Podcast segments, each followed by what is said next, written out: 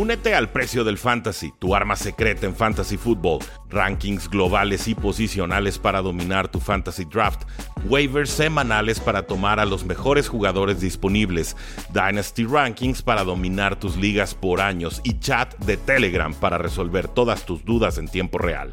Visita stam.store diagonal precio NFL o da clic al link en este episodio para suscribirte.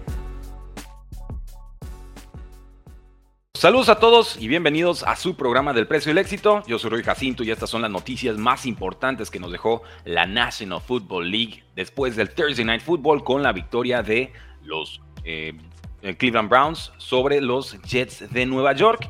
Un resultado 37 a 20, importante, imponente, con una eh, primera parte llena de puntos, llena de anotaciones de los Cleveland Browns, con algunas respuestas de los Jets de Nueva York, sí, pero que finalmente fueron eh, insuficientes. Vimos mucho de Breeze Hall, el corredor de los Jets de Nueva York. Intentaban activar a Garrett Wilson, pero realmente eh, tan frustrante este partido como el resto de la eh, temporada para él.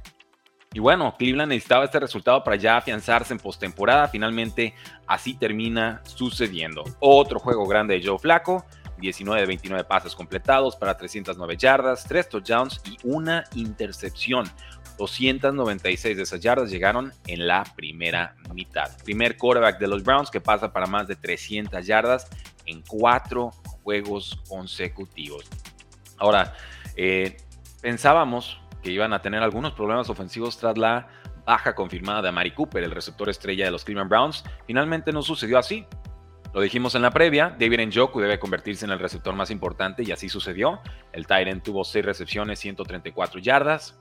Elijah Moore, el otro receptor que llegó a los Jets y de hecho este fue su juego venganza, 5 recepciones, 61 yardas, un touchdown. Y Jerome Ford, el corredor eh, que ha reemplazado a Nick Chubb de forma tan elegante, tan cabalmente esta campaña. Él tuvo 121 yardas totales y 2 touchdowns. Esos tres jugadores Elijah Moore, David Njoku y Jerome Ford fueron los playmakers de los Cleveland Browns en este partido. Ahora, ¿qué sucede con la defensa de los Jets? ¿no? Que había empezado bien la temporada y se nos ha ido cayendo a pedacitos en semanas recientes. Aquí permitieron eh, la mayor cantidad de puntos que habían permitido esta campaña y además permitieron 428 yardas, lo cual es una cifra también bastante eh, espantosa.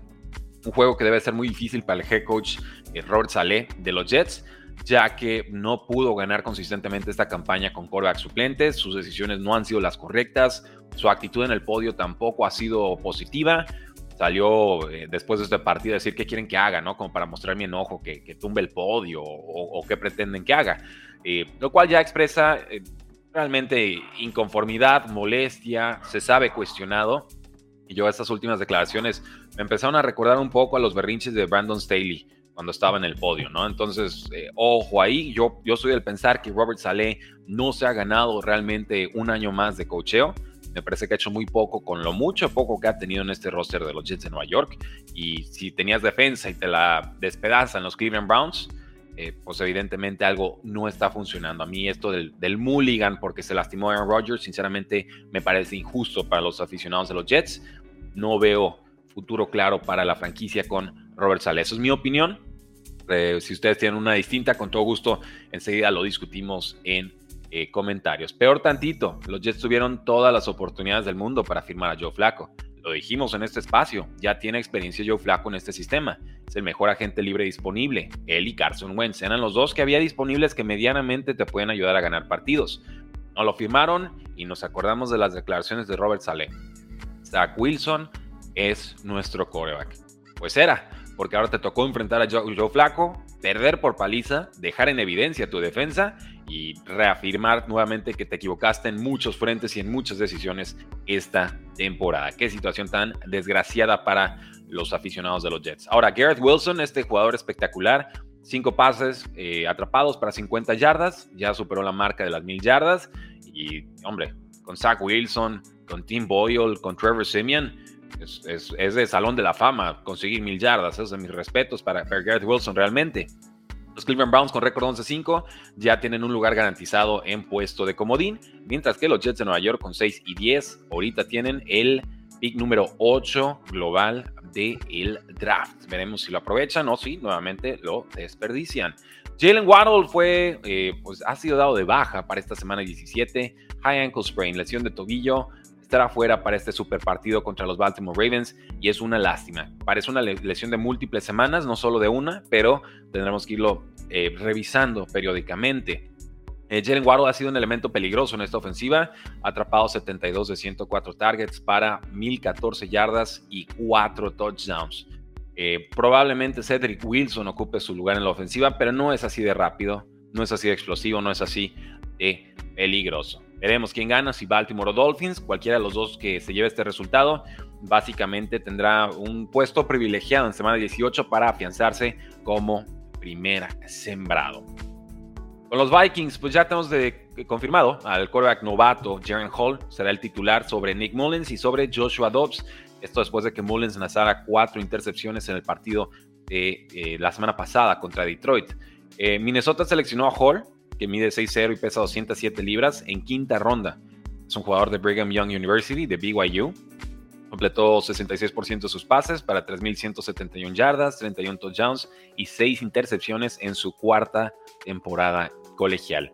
¿Qué nos dice Dane Brugler, que es un evaluador de talentos eh, colegial? Eh, y lo voy a traducir en tiempo real. Dice, en general, Jaren Hall es un eh, quarterback cerebral, una amenaza dual por aire y por tierra, con control arriba de promedio del balón y eficiencia en, su proceso. Pero su fuerza de brazo promedio, su estatura baja y su historial de lesiones son posibles obstáculos tiene potencial de suplente en la NFL en una ofensiva basada en el play action y en RPOs, eh, que es Read Pass Options. Entonces, pues tampoco es que estemos hablando de un prodigio colegial, pero sí de, un jugador que tiene ciertas cualidades en NFL y veremos si los Vikings pueden aprovecharlo para ganarle a los Packers esta semana. Recordar que Jaron Hall ya fue titular con los Vikings en un partido, semana 9 contra Falcons, pero se conmocionó en el primer cuarto. Ahí completó 5 de 6 pases para 78 yardas, entonces fue poco, pero iba bien el jugador. Vamos viendo si puede rendir contra los Packers. Hay quien necesita ganar los Packers para seguir vivo en la, en la carrera de comodín. Y lo mismo es cierto para los Packers. Ahorita Vikings es favorito por un punto y sí los estoy tomando para ganar. No confío nada en la defensiva de los Packers. El coordinador defensivo Joe Brady, que para mí en estos momentos sobra y bastante. Eh, vamos hablando de los Raiders y hay especulaciones sobre quién podría ser el nuevo head coach del equipo. Nos dice eh, Albert Breer que ha estado escuchando rumores de que Mark Davis, el dueño, podría ir por un head coach grande, ¿no? Tomar un, un gran swing para tratar de conseguir un head coach estrella que en su próxima contratación. No nos dice Albert Breer qué nombres pudieran ser, pero tampoco hay muchos superestrellas, ¿no? Que pudieran estar disponibles para Raiders. Los más importantes serían Bill Belichick, de los Patriotas, Jim Harbaugh, de, de Michigan, eh, Lincoln Riley, ex de Oklahoma y ahora de USC, y Mike Tomlin, que está siendo cuestionado en los Pittsburgh Steelers.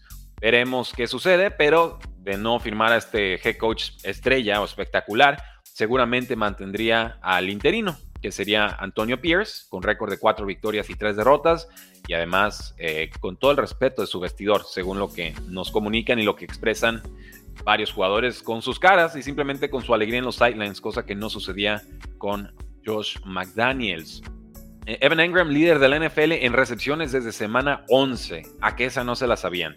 Atrapado 43 eh, de 56 targets desde semana 11, más que cualquier otro jugador de la liga. Está por encima de Rasheed Rice con 42, de CD Lamb con 41 y de Amon Racing Brown con 41. Entonces, pues obviamente Evan Engram está teniendo una temporada revelación. Está dos recepciones de ser el octavo tight end en la historia de la liga en tener 100 recepciones. Esto en la era del el Super Bowl. Yo lo tengo en una liga de dinastía. Hice un trade por él a media temporada y la verdad es que me mantuvo vivo en esa liga. Entonces, Evan Engram tardó en explotar en la NFL, pero eh, ciertamente se ha convertido en la arma preferida, una de las armas preferidas de Trevor Lawrence.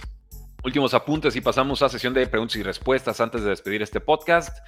Eh, Jamar Chase con los Bengals, primera práctica con el equipo desde que se lastimó el hombro derecho el 16 de diciembre. Es una señal positiva, podría jugar contra los Chiefs. Keenan Allen, que no ha jugado desde semana 14 por una lesión de tobillo con los Chargers, estuvo ausente el pasado jueves en prácticas. No creo que juegue contra Broncos. Con Josh Palmer conmocionado, Quentin Johnson se convierte en el receptor número uno del equipo, pero este novato ha sido una gran decepción en esta su primera campaña. No se ve listo para ser un receptor titular en la NFL. Espero que pueda mejorar. Condiciones tiene.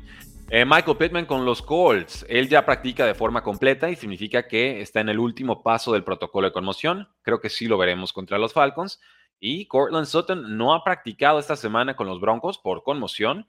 Jerry Judy, Marvin Mims, Brandon Johnson y Leo Jordan Humphrey serían los que intentarían reemplazar su producción. Ultimísimos apuntes, estos ya de otros equipos. El corredor de Seahawks, Kenneth Walker, lesión de hombro y enfermedad. También eh, DK Metcalf, una lesión de espalda del receptor. No han podido practicar. Seahawks sigue muy limitado en estos momentos. Josh Jacobs, corredor de Raiders, tampoco practica por lesión de cuádriceps. Kyler Murray, Cardinals, quarterback, cuidado. Segundo día que no practica por enfermedad. No nos especificaron cuál, pero ya dos días de ausencia hacen muy probable que pueda perderse ese partido contra las Águilas de Filadelfia. Ojo ahí. Eh, el corredor de los Chiefs, sea Pacheco, tiene conmoción y lesión de hombro, tampoco ha podido practicar. Cole Kemet, el tight end de los Bears, no ha podido practicar por una lesión de rodilla, el arma más importante por aire que ha encontrado eh, Justin Fields junto a DJ Moore. Cuidado ahí, peligro para los osos. el receptor de Ravens, Safe Flowers, no practicó por lesión de pie, a vigilar su estatus. El corredor de los Panthers, Chuba Hubbard, lesión de isquiotibial, no ha practicado hasta el momento. Y Trevor Lawrence, quarterback, eh, con lesión de hombro, está en prácticas, pero de forma limitada. Sigue en seria duda su participación para semana 16. Ya lo tienen, damas y caballeros. Gracias por habernos acompañado el día de hoy en el formato de podcast. El podcast se llama Tres y Fuera NFL. Y por supuesto, si gustan apoyarnos en Spotify, en iTunes o en cualquier plataforma donde nos escuchen, eso es bienvenido. Dejan sus cinco estrellas, su comentario y con eso en los episodios suben eh, popularidad y el podcast también llega a más personas. Muchas gracias, felices fiestas, porque la NFL no termina y nosotros tampoco. Tres y fuera.